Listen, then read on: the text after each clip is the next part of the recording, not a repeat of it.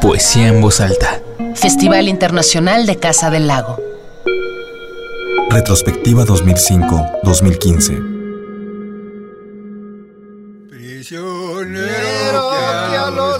Los cardencheros de Sapiorís. que me han de llevar por una joven que quiero,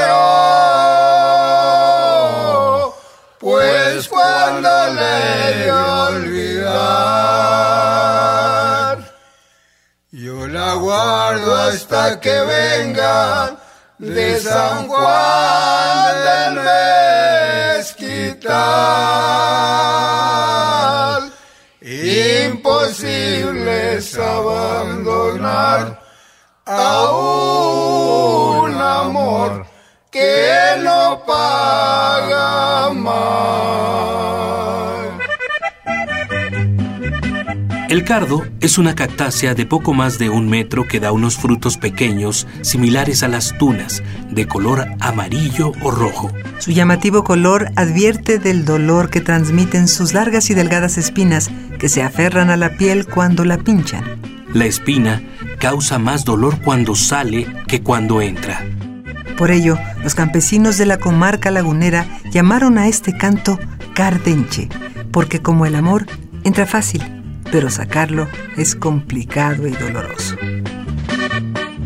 Una voz primera fundamental, que es la voz que siempre va a empezar a cantar, es, la persona que está en medio, Toño, y otras dos voces que entran después a adornar, acompañar y arrastrar a la voz fundamental.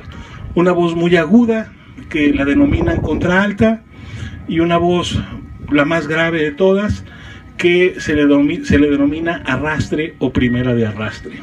Los señores son campesinos de un ejido allá de la laguna.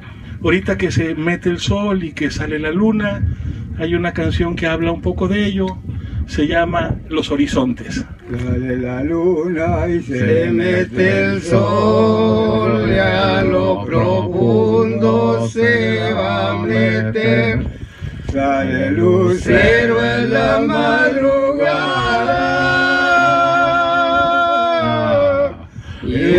el carrozal al oscurecer.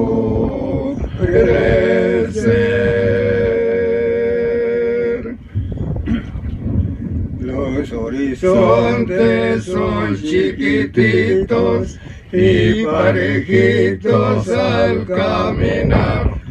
Andaré en busca de una paloma que se ha salido del palomar.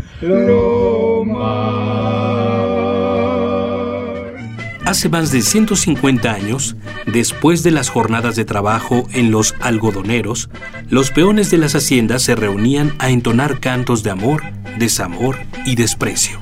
No tenían más instrumentos musicales que su voz, el primero de todos. Acompañados de un guaje de sotol y de un cigarro de hoja, entonaban las composiciones que habían recibido de sus padres y ellos de sus abuelos. Composiciones de origen desconocido aún para sus antepasados, pero que son las mismas de hoy en día y que se cuentan en alrededor de un centenar. Pero en la década de los 50, la radio y la vitrola suplieron a los intérpretes en las reuniones de amigos y familiares, y el canto cardenche entró en desuso.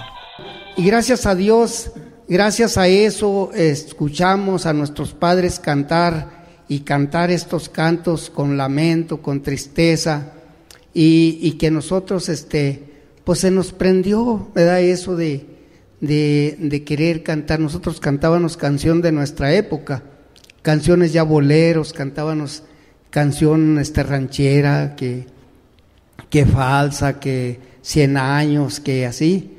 ¿Verdad? Entonces, pero luego los señores nos empezaron a inculcar que por qué no cantábamos canción cardenche. Y nosotros la realidad lo hicimos casi como por al modo de, de vacilada, de vamos a cantar una canción de las que canta mi papá con, con tu papá y con Julano.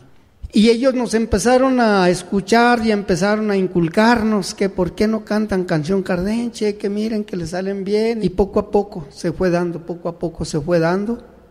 Este, esta tradición tan importante. Nosotros nunca nos imaginamos este, llegar a estar en este foro tan bonito, eh, en otros que hemos estado. Fidel Elizalde, Genaro Chavarría, Guadalupe Salazar y Antonio Valles fueron los responsables de llevar sus voces a oídos distantes. En 2011, después de su participación en Poesía en Voz Alta, fueron invitados a viajar a París, Francia. Hay muchos apoyos alrededor de este proyecto. En 2008 obtuvieron el Premio Nacional de Ciencias y Artes para difundir y enseñar este arte. Y desde entonces se han presentado en diversos foros de México y el mundo, incluida una segunda participación en Poesía en Voz Alta en 2014. Escuchemos a los cardencheros de Sapiorís con Cuando la redonda luna, para poder apreciar este arte que es el canto cardenche. Cuando la redonda luna se paseaba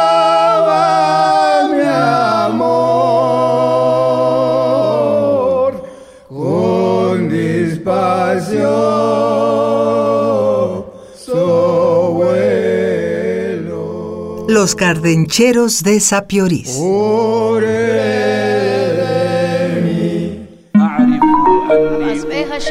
Poesía en voz alta. Festival Internacional de Casa del Lago. Retrospectiva 2005-2015.